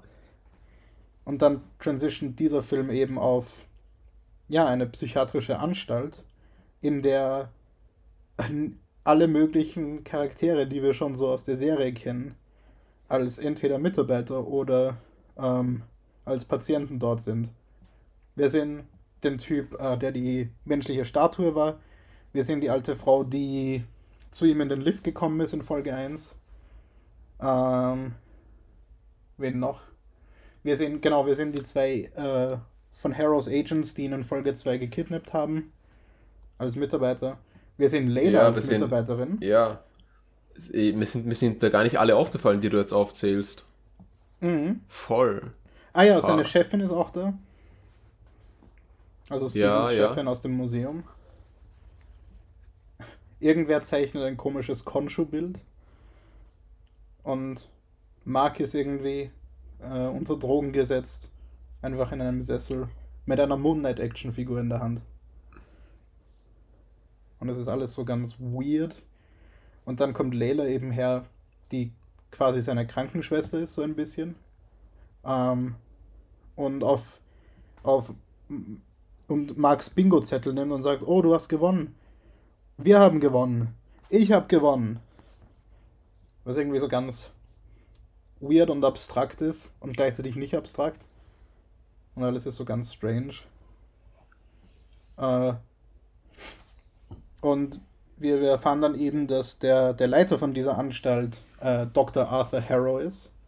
Diesmal mit, mit Schnauzer und Brille und zurückgekämmten Haaren. ja. Und ich weiß nicht, ob es dir aufgefallen ist. Mir ist es erst durch Reddit eben aufgefallen. Aber der Raum in, also das Büro von Dr. Arthur Harrow in dieser Anstalt, ist actually derselbe Raum, in dem Steven in Folge 2 war, wo äh, der Jackal dann ihn aus dem Fenster geworfen hat. Ah, das hat er erwähnt. Das hat, das hat Harrow sogar in der Serie erwähnt. Ähm, Irgendwie. Also er hat, er hat da drauf angespielt, glaube ich. Nein, äh, Harrow Spiel redet in der fünften Folge davon, dass ihn dieses ganze, diese ganze Anstalt an einen Ort in Ägypten erinnert. Dieses, dieses Zimmer von Harrow war aber in England und nicht in, in Ägypten, in Folge 2. Ah, okay, okay. Also es muss. Ich dachte das nämlich auch zuerst, aber dann dachte ich ihm so, wait, nein, das war nicht Ägypten, das muss irgendwas mhm. anderes bedeuten. Aber ja, das fand ich eben ein cooles Detail. Eben ja. auch, dass Harold trotzdem äh, seinen Gehstock hat und dass man ein Bild sieht von diesem Dorf in den Alpen, in dem wir in Folge 1 waren. Und alles ist so ganz strange. Und es bleibt eben, es bleibt eben bis zum, bis zum Schluss von Folge 5 eigentlich die Frage offen, was, was ist die, die reelle Realität und was die Fantasie. Ja, ich dachte mir dann, dass quasi dieses Asylum, ähm, anfangs dachte ich mir, dass das quasi so die innere Welt von Mark darstellt. Mhm. Also das sagt man ja bei, bei D&D, äh, ist es ja anscheinend so, dass, dass, dass da quasi so Visualisierungen davon, oder nicht Visualisierungen, aber so, so eine Art eben gibt, wo diese ganzen Alters leben, dass es das ist. Ähm, aber wie wir dann in der nächsten Folge erfahren, äh, ist es ja auch irgendwie das Afterlife. Also ein Teil ja. davon, der, der Übergang. Und am Ende der Folge ähm, entflieht Mark eben diesem Sessel, an den er gekettet ist, äh, und findet dann in einem Sarkophag in irgendeinem Abstellraum Steven. Und die sind jetzt beide einfach nebeneinander und existieren jetzt einfach miteinander. Und als sie gerade fliehen wollen und einem, an einem dritten pochenden Sarkophag vorbeilaufen, äh, kommt ihnen ein, die Göttin Tauret entgegen. Ein riesiges Nilpferd. Und damit endet die Folge. Und damit fängt die nächste Folge an. Genau, sie erklärt ihnen dann quasi, dass sie jetzt äh, ja, im Afterlife sind oder am Weg dahin. Ja, und äh, nimmt dann, äh, wiegt dann ihre Herzen eben gegen diese, Fe gegen diese Feder ab, äh, die es ja in der ägyptischen Mythologie gibt. Und durch die bestimmt wird, ob sie quasi äh, weiter dürfen, also in den schönen Teil der Unterwelt, ja, ich glaube Maat heißt das im Ägypt, bei den, äh, in der ägyptischen Mythologie, äh, oder ob sie ähm, da eben nicht hin können und dann auf Ewigkeiten, so wie ich das verstanden habe, irgendwie in dieser Wüste leiden oder, oder so. Ja. Yeah. Ja, ähm, aber die, das ist, die Herzen balancen nicht. Es sind auch nur zwei Herzen, ähm, obwohl ja schon angespielt, also ist für sie wie quasi beide Herzen gegen die Feder, obwohl ja schon angespielt wurde, dass es da eventuell mehr gibt. Yep. Also äh, mehr, mehr Alters. Und jetzt verstehe ich nicht ganz, warum dann nur bei, zwei Herzen benutzt wurden. Also warum, warum zwei? Warum nicht dann nur eins? Oder wenn zwei, warum dann nicht alle? Ähm, äh, Tim hat die interessante Theorie aufgestellt, dass es deswegen dann, Spoiler für das Ende der Folge, I guess, zum Schluss balanced, weil Steven ja dann quasi wegfällt und damit noch mhm. Mark und die dritte Person übrig bleiben und damit quasi die beiden Herzen balancen, weil es die einzigen Herzen sind und das quasi zuvor die Scales nicht gebalanced haben, weil ein Herz zu wenig da war. Wenn du weißt, wie ich das meine. Oh, oh ja, jetzt, jetzt verstehe ich's. Ähm, aber balance die Scale nicht bevor Steven nicht da nicht mehr da ist? Äh, nö, die balance genau dann, nachdem Steven äh, versandet wird. Oh, okay. Hm, ja, das könnte Sinn machen. Ähm, im Grunde ist die Folge genau das, was auch die vorletzte Folge in WandaVision war, wo ja Wanda mit Agatha gemeinsam Wandas Erinnerung durchgegangen ist. Buchstäblich durchgegangen. Und hier passiert quasi genau dasselbe. Ich, ich will mich da gar nicht beschweren, weil ich halte das immer noch für eine relativ gute Lösung, um eben Flashbacks ohne Flashbacks zu erzählen. Und weil es ja vor allem auch in dieser Folge so viel Impact auf die Charaktere hat. Also vor allem eben auf Steven. Ähm, leider habe ich die Folge erst einmal gesehen. Deswegen ist die auch gar nicht mehr so, so gut in meinem Kopf, weil ja so viel passiert in dem Ganzen. Ähm, Ja. Aber eben, ach, das, das Acting von Oscar Isaac immer noch. Am Anfang von dieser Folge denk, war es für mich eben so, dass ich hin und wieder noch gedacht habe, okay, ja, da ist jetzt zweimal derselbe Schauspieler, wie haben sie, wie haben sie diesen Shot gelöst? Oh, wie haben sie es in diesem Shot gelöst, dass der da zweimal ist? Aber irgendwann Mhm. habe ich einfach komplett vergessen, drauf zu achten und habe erst dann, wie ich danach, nach dem Sehen der Folge noch Clips und so gesehen habe in irgendwelchen Zusammenfassungen und so, Mhm. habe ich dann gecheckt, wait, das ist ein, ein Shot, wo sie durch einen Gang gehen, wo die ganze Zeit zwischen ihnen hin und her geschwenkt wird. Oha. Oha, ja, also teilweise, sie hatten da mal äh, äh, einen kurzen Dialog, wo sie vor dem Haus, vor seinem alten Elternhaus stehen, Mhm. vor Marx. Und da haben sie zwischen den beiden hin und her geschnitten mit äh, Schulterperspektive von dem jeweils anderen. Ähm, Ja. Da ist mir, ich, ich weiß nicht, ob das dann nur, dass das dann nur Einbildung war oder so, aber mir, ich hätte mir gedacht, dass quasi die, das eine Teil von einem Profil, das man sieht, nicht so richtig zu Oscar Isaac passt, nicht ganz. Ja, es kann gut sein. Dass das, das Ähm, könnte dann ein Double gewesen sein, aber ich, äh, es ist mir jetzt nur so vorgekommen. Ich habe jetzt keine spezifischen Details erkannt, die nicht passen würden. Ich bin davon ausgegangen, dass sie ihn einfach überall replaced haben, aber während dem Drehen von den einzelnen Szenen war es auch schon in den vorherigen Folgen, wo es eben Mhm. in, in Reflexion und so war, war es immer sein Bruder, der quasi den Gegenpart gespielt hat. Ah, okay. Und es kann sein, dass man ihn da in manchen Shots einfach drin gelassen hat. Ja, klar. Da, da fällt es auch, ja, wie gesagt, ich weiß nicht mal, ob es so war oder nicht. Also Ja. da fällt es zu wenig auf, als dass es quasi hier den Aufwand wert wäre. Aber es gibt eben ziemlich tiefe und ziemlich düstere Einblicke in Marks Leben und warum, warum Steven eben existiert. Wir erfahren, dass Mark einen, einen Bruder hatte und an einem Nachmittag den Bruder quasi dazu gedrängt hat, dass sie doch noch in diese coole Höhle gehen sollten. Ähm, was definitiv verständlich ist, weil ich meine, coole Höhlen sind immer cool. Aber dann gibt es da irgendwie eine, äh, wie nennt man diese Arten von, diese Flashfloods? Was ist da das deutsche Wort dafür? Irgendwie so Äh, ganz schnell, ganz Ich- plötzlich ich- ganz viel Wasser ich würde es jetzt mit Blitzflut übersetzen, aber keine Ahnung. also, Ja. äh, weiß, weiß ich nicht. Auf jeden Fall Steven, der eben gerade diese Erinnerungen durchwandert, von der er nichts weiß, wo er nicht einmal wusste, dass sie einen Bruder hatten, äh, folgt den Kindern dann eben in die Höhle, kommt aber nicht zu ihnen und kann eben nur noch hören, wie, ja, im Grunde der kleine Bruder ertrinkt. Und wir sehen dann beim, be- beim Begräbnis des Bruders, dass die Mutter von Mark ihm die Schuld dafür gibt und dann auch im Laufe der Zeit immer alkoholabhängiger wird und eben auch äh, physisch gegen Mark immer wieder eskaliert. Ja, und das alles gemeinsam. Also ich bin mir jetzt nicht sicher, ob die Situation ähm, in der Höhle schon der Auslöser war, dass Steven quasi erschaffen, also hier entsteht. Mhm. Oder dass dann auch dass der noch der Abuse seiner Mutter ist. Aber wir sehen dann auch äh, quasi, wie er switcht und wie dann Steven hier äh, quasi dann der, die der schützendere Charakter ist, der dann äh, quasi existiert, um die Mutter zu besänftigen. Und es hat auch irgendwie.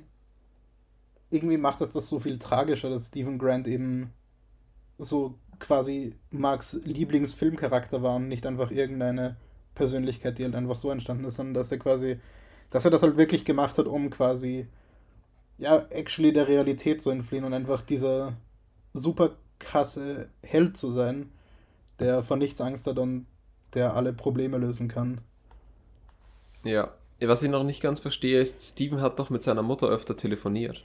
Ja, Aber die ist ja, die stirbt ja hier später in der Folge. ja, Äh, wie, wie konnte der dann mit der Mutter telefonieren? Wem hat er da telefoniert? Es wird, es wird nie ganz erklärt, aber es ist definitiv nicht so, dass es irgendwie ein Fehler ist oder so. Weil es gibt ja dann die Ja, Szene, ja, wo klar. danach, wo Mark ähm, zum Begräbnis seiner Mutter fährt und es aber nicht übers Herz bringt, da irgendwie hineinzugehen. Und Ja. dann einen Nervenzusammenbruch hat und in, ja, in dieser ganzen Panik einfach auf Steven switcht. Und einfach, oh, oh ja, ich bin wieder mal lost. Und also wenn, wenn diese Szene Oscar Isaac keinen Emmy bringt, dann weiß ich auch nicht. Also da so schnell von so einem Nervenzusammenbruch mhm. zu switchen auf einen so unbeschwerten, fröhlichen Typ ist schon, schon nicht schlecht und eben auch einfach so ein richtiger Gut-Punch, das zu sehen. Richtig, oh. Wo wir dann eben auch lernen, dass das der Moment war, wo dann Steven quasi ja mehr in den Vordergrund gerückt ist und wo eben dann diese ganzen Probleme entstanden sind, die in Folge 1 von Moon Knight passieren, wo dann Steven interferiert. Ja. So, das heißt, sie, sie gehen dann noch ein paar weitere Erinnerungen durch. Sie gehen äh, die ganzen Morde durch, die Mark begangen hat. Mhm. Ähm, das ist sogar vorher. Yep. Ähm, und, und eigentlich, äh, ja, es ist noch ein bisschen Nebenstory am, äh, quasi außerhalb dieses Asylums. Die ist, dieses war gar nicht so interessant währenddessen. Am Schluss dann eher, wo dann quasi die Herzen, an, also die, Her die Herzen und die Feder anfangen sich zu balancen. Hm, die Zeit aber abläuft. Und deshalb äh, als erster Mark fast vom Schiff geworfen wird, in diese unendlichen Weiten, äh, in denen man landet, wenn man nicht in die quasi in die schöne, den schönen Teil der Unterwelt kommt. Und Steven sich dann aber äh, ja, zusammenreißt quasi und äh, Mark hilft. Diese ganzen, äh, wie, wie soll man das nennen, Seelen, die Mark äh, dort hinzählen wollen, verjagt. Und dann aber selbst vom Boot fällt, vom Boot gezogen wird. Und das dann eben, wie du gemeint hast, der Moment ist, an dem sich die äh, die Herzen und die Feder balancen.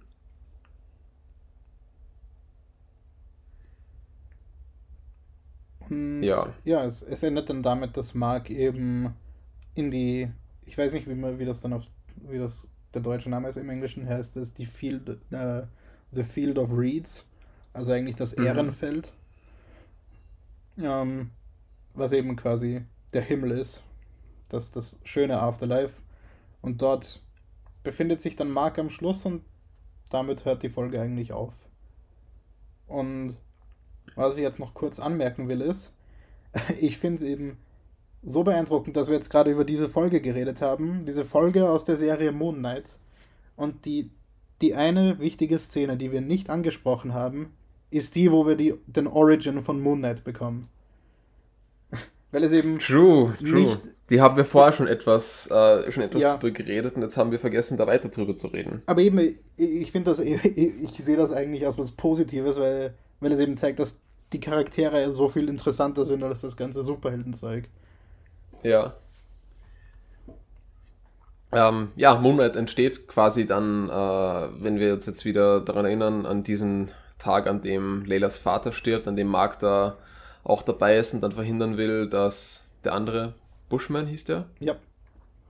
Äh, dass der andere hier weitere Leute tötet, ähm, selbst angeschossen wird und sich dann noch in das Grab, äh, nein, nicht in das Grab, in einen Tempel von Konshu schleppt.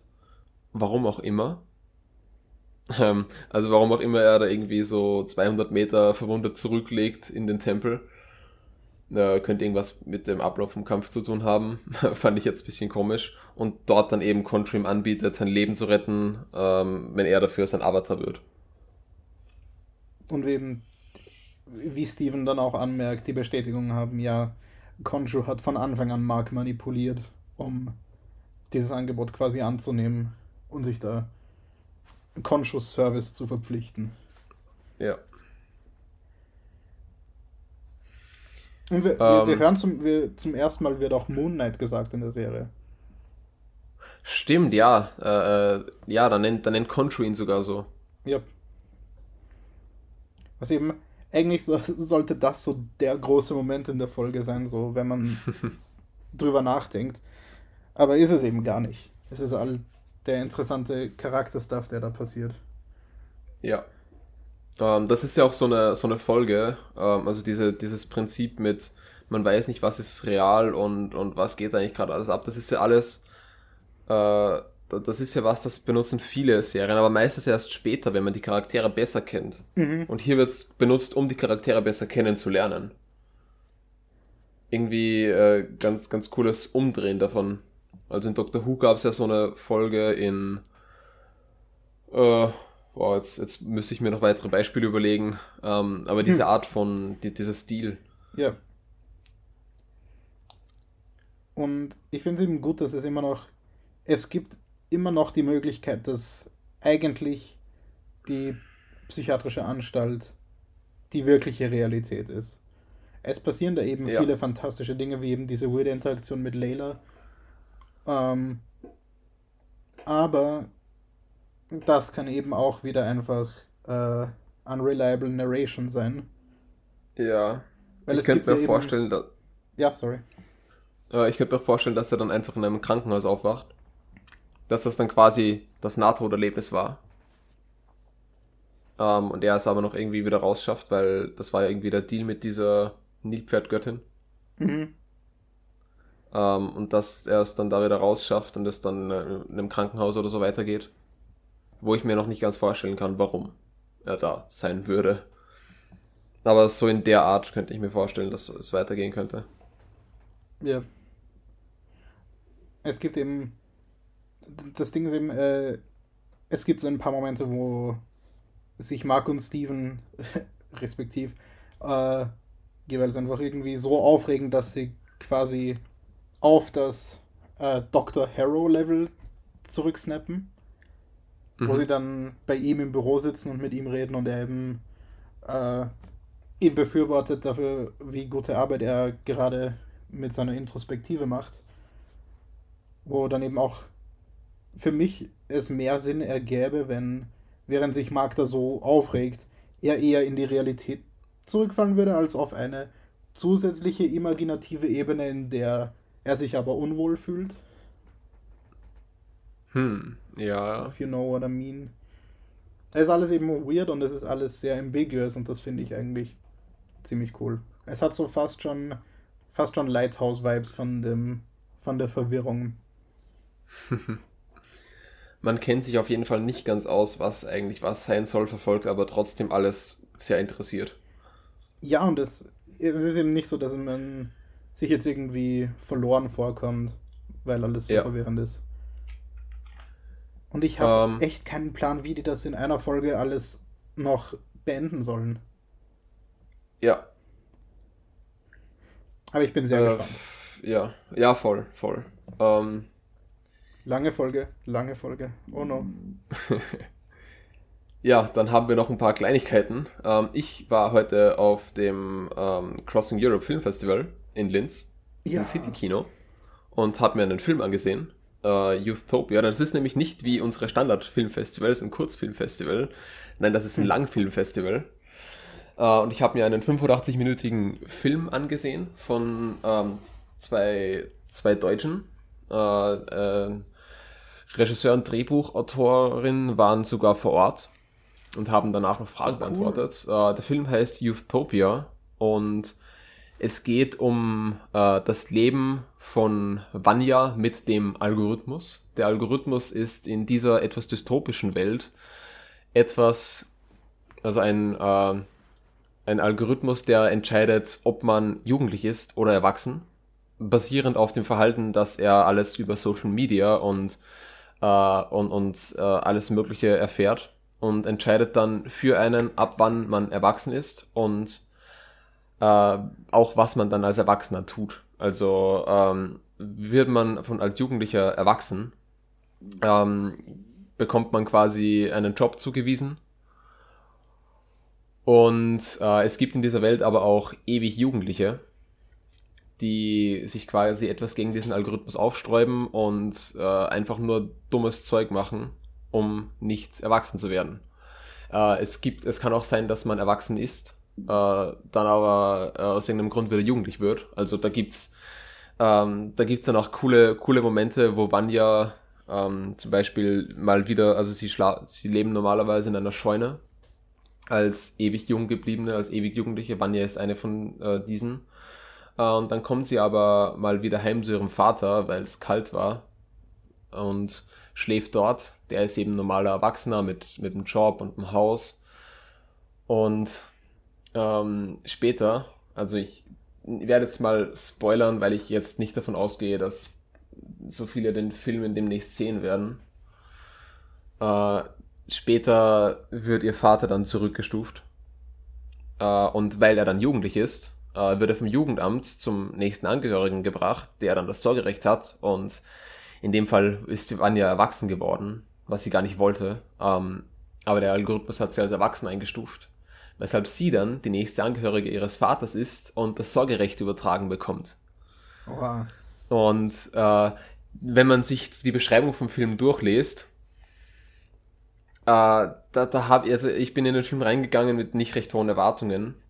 Ähm, aber, so, aber dann hat der Film eben solche Ideen, solche Aspekte gebracht von diesem Algorithmus, an die, an die das hätte ich nicht gedacht. Äh, also diese, ähm, diesen, dies, dass sie da einen Schritt weiter denken quasi. Ähm, das finde ich ziemlich cool. Ähm, ja, äh, der Film ähm, geht dann weiter damit, dass äh, Vanya eben dann in ihrem Beruf, der ihr zugeteilt wurde, dafür verantwortlich gemacht wird, die Scheune, in der die, die anderen äh, jung, äh, ewig jung gebliebenen leben, äh, abzureißen und was Neues zu bauen. Ähm, und man, man äh, bekommt dann hier eben den Konflikt auch von Vanya, wie sie jetzt mit dem Erwachsensein umgeht äh, und dass sie das eigentlich ganz cool findet und es gefällt ihr auch irgendwie, dass sie jetzt Verantwortung hat, aber, aber auch ihre Freiheiten und äh, sie will damit dann auch irgendwie ihre Freunde etwas überzeugen ähm, und ihnen aber auch helfen. Äh, die wiederum wollen aber, dass sie wieder jugendlich wird. Und die Idee von dem ganzen Film ist irgendwie so, so interessant gemacht, dass sie hier eben so ein Konzept, das man gefühlt schon öfter gesehen hat, nehmen äh, und dann eben diese andere Ebene da äh, dazu denken. Ja, es, ähm, es wirkt auch so, als wäre eben, dass das Leute ständig quasi in den Stufen verschoben werden können, dass man das ziemlich clever nutzen kann, um alle möglichen Szenarien damit abzudecken und da Metaphern zu erzählen in allen möglichen Formen. Ja, also eingeführt wird es über einen Witz, dass quasi einer von den ewig jung gebliebenen dort äh, meint, äh, als Vanya erzählt, sie würde es erwachsen, äh, dass der dann meint, ja, er war auch schon ein paar Mal erwachsen. Und da erfährt man ganz schnell, dass das eigentlich funktioniert. Ähm, es, war ein, äh, es war ein Film mit Omo, er war auf Deutsch gedreht, ähm, aber Untertitel dabei. Die waren auf Englisch und ich muss sagen, hier war die deutsche Version, ähm, so wie man es eben oft bei den Englischen andersrum sagt. Äh, die, also die Untertitel, wenn ich nur die Untertitel verstanden hätte, hätte mir, glaube ich, was gefehlt. Also sie haben da durchaus genutzt, was man mit der deutschen Sprache so machen kann. Ähm, hat man, oder die Übersetzung war nicht so gut, eins von den beiden. Ähm, ja, bei solchen Filmen kann ja, es, glaube ich, auch vorkommen, dass die Leute einfach selber ihre Untertiteltracks übersetzen. Ja. Ja. Ähm, sie hatten auch gemeint, das fand ich ganz cool, ähm, für den Filmdreh haben sie gleich äh, Gruppencastings gemacht äh, und quasi die beste Gruppe an, äh, an Leuten hier rausgewählt, die dann gemeinsam arbeiten, also von diesen Junggebliebenen, ähm, weil die recht viel gemeinsam machen und es gibt anscheinend auch Instagram-Accounts von denen, wo quasi dann wirklich deren Social Media Live, das im Film auch ist, äh, mit mehr, ähm, also mit, mit mehr Material auch, ähm, auch alles hochgeladen wurde während dem Dreh und so. Das war dann eine kleine Webseries, meinten sie. Ähm, nice ja, ganz, ganz, ganz cool alles gemacht. Äh, sie haben auch noch, äh, das haben sie auch noch gesagt, ähm, budgetmäßig haben sie sehr viel aus der Schweiz bekommen, weshalb, weshalb sie auch das meiste in Zürich äh, dann gecastet haben und, äh, und gemacht haben. Äh, und dass das irgendwie dann auch so eine, so eine äh, ganz nett war, dass quasi alle aus Zürich waren. vom, vom Cast und so. Aber kein Actor Pad Cameo, oder? Leider nicht, nein. Das wäre das wär ziemlich cool gewesen. Äh, ja, sie haben sehr viel mit, Meta also sie haben einige Metaphern auch eingebaut, die ich ganz cool fand. Äh, zum Beispiel an dem Punkt, an dem sich Vanyas Leben quasi auf den Kopf stellt, äh, haben sie dann, äh, hatten sie dann eine Sequenz, die am Kopf gedreht war. Also die quasi, wo die Kamera quasi gedreht war. Ähm, das war zwar eine eher offensichtliche Metapher, aber es hat gut gepasst. Ähm, der, der Film ist mir vorgekommen, war auch nicht in Akte so richtig aufgeteilt. Also ich habe jetzt keine Standardstruktur rauserkennen können. Ähm, haben sie auch vorher gemeint, dass sie da quasi etwas anders, was etwas anders gemacht haben. Aber er war super fesselnd. Also der, der Film hat mich richtig, äh, ja, von Anfang bis zum Schluss habe ich da interessiert zugeschaut. Ähm, was sie auch cool gemacht haben, das habe ich dann auch später beim äh, kurzen Gespräch mit dem Regisseur und der Drehbuchautorin äh, äh, gemeint, dass die, äh, dass sie das Aspect Ratio, dass sie mit dem gearbeitet haben, ähm, sie haben quasi aus Vanyas Perspektive immer dann das äh, dann 4 zu 3 verwendet, äh, wenn sie quasi jugendlich war. Ah. Und äh, das hat dann dazu beigetragen, dass das Bild und so weiter sich schneller angefühlt hat, weil eben weniger Platz war.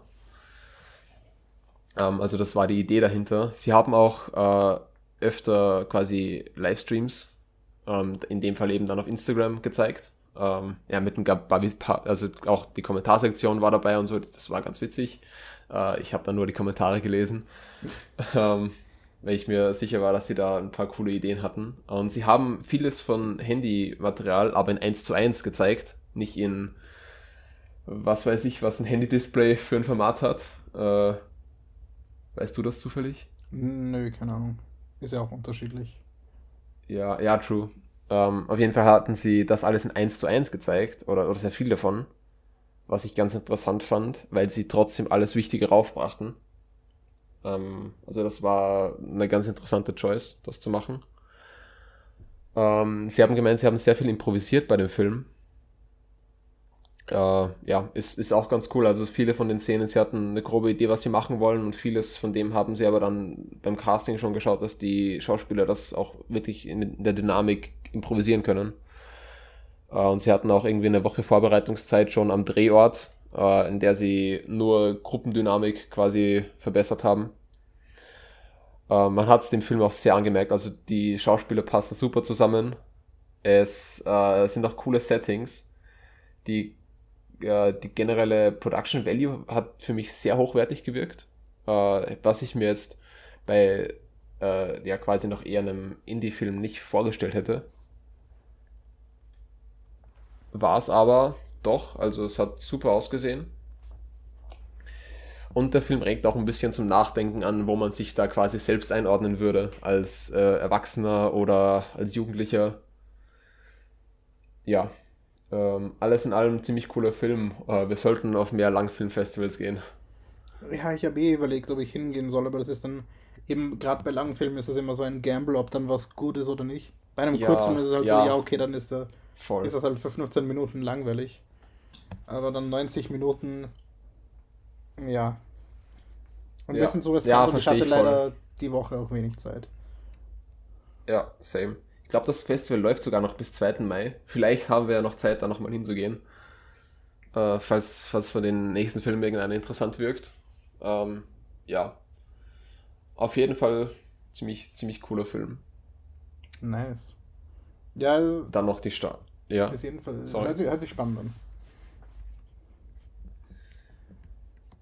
Ja, dann noch die Starts. Ähm, ähm, soll ich anfangen? Willst du? Hast du, hast du viele? Äh, ich habe ganz wenige. Ich kann die kurz einfach. Es sind nur drei Dinge. Ähm, oh, ich habe auch nur drei. Oh, okay. ja, ja, bitte. Äh, was kommt auf Disney Plus? Auf Disney Plus ist das einzige, was ich irgendwie nennenswert fand, ähm, dass am 11. Mai die ersten drei Staffeln von The Rookie erscheinen. Also die Serie mhm. gab es schon vorher, aber die kommt jetzt auf Disney Plus. Ist eine Cop-Serie. Äh, ich glaube, so in dem groben Genre, so NCIS-mäßig halt. Ähm, mit Nathan Fillion. Oh, cool. Ähm, ich weiß jetzt nicht, wie gut die ist oder wie schlecht, aber es ist eine Cop-Crime-Serie mit Nathan Fillion. Deswegen fand ich sie schon mal prinzipiell nennenswert. Nice. Ist er hier, ist er ein Cop oder? Er ist der Rookie. Ein Schriftsteller. oh. ähm, ja, also ich glaube, es geht eben einfach um diesen Neuanfänger quasi. Was auch irgendwie spannend ist, wenn cool. Nathan Fillion ja. eigentlich irgendwie schon alt ist. ja. Aber, von wann ist die Serie? Äh, die, ist, die ist relativ aktuell, glaube ich. Ich glaube, die läuft sogar noch. Oh, okay. Okay. Ähm, ja, das ist das Einzige, was ich mir zu Disney Plus aufgeschrieben habe.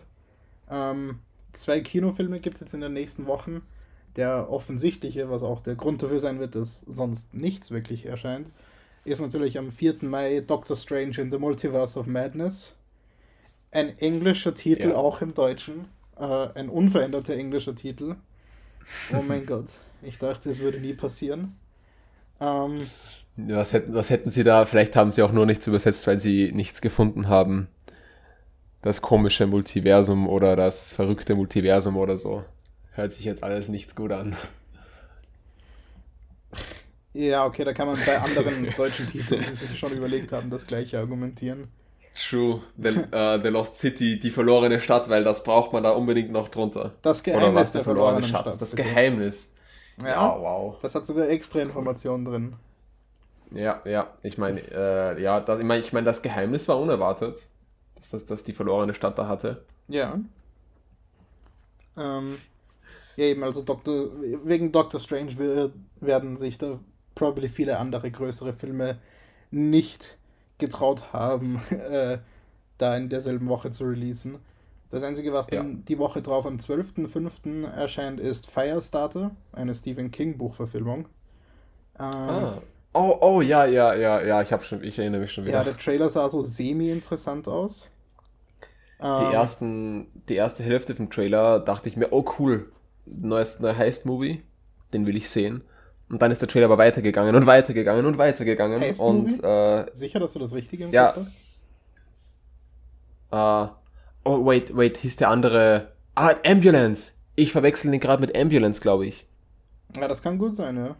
Ambulance ist der Michael Bay-Film, der schon in den Kinos war. Ja, ja, weil ich an Fire Truck dachte und dann irgendwie oh. das Falsche im Kopf hatte.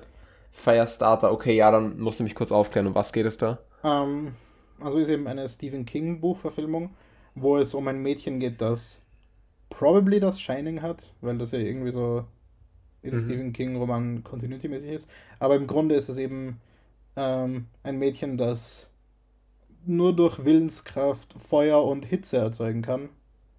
Ja. Ähm, da haben wir, glaube ich, den Trailer tatsächlich gesehen bei ja, ja. City.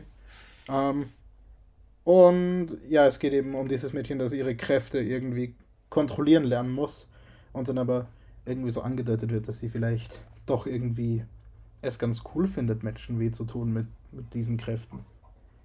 Oh, okay. Vielleicht es könnte interessant sein, es sieht aus, als wäre es sehr viel verschenktes Potenzial. Zac Efron, mhm. glaube ich, spielt da auch mit in dem Film. Hm. Ähm, aber ja, das noch nennenswert, weil es mir was gesagt hat und weil es eine Stephen King-Verfilmung ist. Ja, ja. Netflix um, und ähm, Prime? Netflix und Prime. Uh, auf Netflix uh, kommt, uh, das ist das Einzige, das mir das jetzt da rausgestochen ist für mich, Uh, die G-Word with Adam Conover. Das ist eine Doku-Comedy-Serie vermutlich. Um, bei der es darum, oder, oder vielleicht nur ein Film. Um, auf jeden Fall mit Adam Conover, den ich persönlich aus Adam Ruins Everything kenne. Uh, eine Doku-Serie, die irgendwie fünf Jahre lang ging, oder vier. in der Adam immer so, also Adam, der hier auch wirklich, wirklich Adam Conover, von Adam Conover gespielt wird und Adam Conover spielt der in jeder Serie seinen Companions irgendeinen Mythos aufdeckt. Ähm, ist äh, comedyartig, aber doch mit sehr viel interessanten Fakten gemacht. Äh, ist eine ziemlich coole Serie, die ich vor Ewigkeiten mal geschaut habe äh, und die bei uns irgendwie nirgends wirklich verfügbar war. Äh, ich glaube, auf Prime gab es die mal ganz kurz. Und äh, mittlerweile ist sie schon wieder, also ich habe sie nicht gefunden. Ähm, ja, das ist eine Serie, die vermutlich in einem, äh, oder ein Film in einem ähnlichen Stil, dokumentar dokumentarisch, aber doch mit Comedy über Government und äh, solche Dinge. Ähm, recht viel mehr gibt die Netflix-Beschreibung da noch nicht her. Ich hatte auch noch, noch okay. kein Bild dabei. Auf Prime, also das kommt am 19.05., das habe ich jetzt nicht dazu gesagt. Ähm, fand ich aber erwähnenswert. Auf Prime gibt es ab 6.5. Uh, äh, The Ice Road. Oh. Äh, über den haben wir ja schon mal gesprochen. Wow. Ähm, den hast du, glaube ich, damals nicht gesehen. Nö. Den könnten wir dann nachholen. Können wir? Ja. Haben wir noch Prime? Äh, wir haben noch Prime-Zugang, ja. Ah, okay. Läuft, läuft, ist gerade am Auslaufen. Ah, okay. Und am 15.05. kommt Shazam auf Prime. Oh, cool. Ja, das waren die drei, die ich habe. Ja, äh, irgendwie ist nicht so Relativ viel los mau. gerade. Äh, ja. Ich glaube, jetzt sind wir eh schon äh, ganz gut bei, mit der Zeit. Oh Gott. Vielleicht müssen wir, sollten wir uns überlegen, da von Moon Knight was rauszuschneiden. Von dem neuen Vielleicht. Äh, na gut, dann. Ähm, ähm, Äh, ich hoffe, mein, meine, meine Audioqualität war nicht zu wack. Ich nehme gerade mit meinem Laptop-Mikrofon auf, weil ich das gute Mikro woanders habe, im Studentenwohnheim. Ähm, ja. ja, das, das könnte man jetzt als äh, Hörprobe für das MacBook betrachten. Da vielleicht, mach, vielleicht kümmere ich mich mal ja bald darum, da dieses Special zusammenzuschreiben, worüber ich da reden will. Ja. Ähm, Ja, aber aber ja, falls es irgendwie noisy fällt's mir war und so, sorry, schlechteres Mikro heute. Über, über Discord fällt es mir jetzt gar nicht so aus, nur ein bisschen, äh, ein bisschen hohler, klingst du. Ja, okay. Aber das, äh, das ist auch schon der einzige Unterschied, den ich da jetzt so richtig bemerke. Wir werden es dann ja Aber das, ja, es ist auch noch Sound Compression dabei und alles. Ja. Anyways, äh, ja, ist jetzt schon lang genug. Äh, tschüss. Ciao.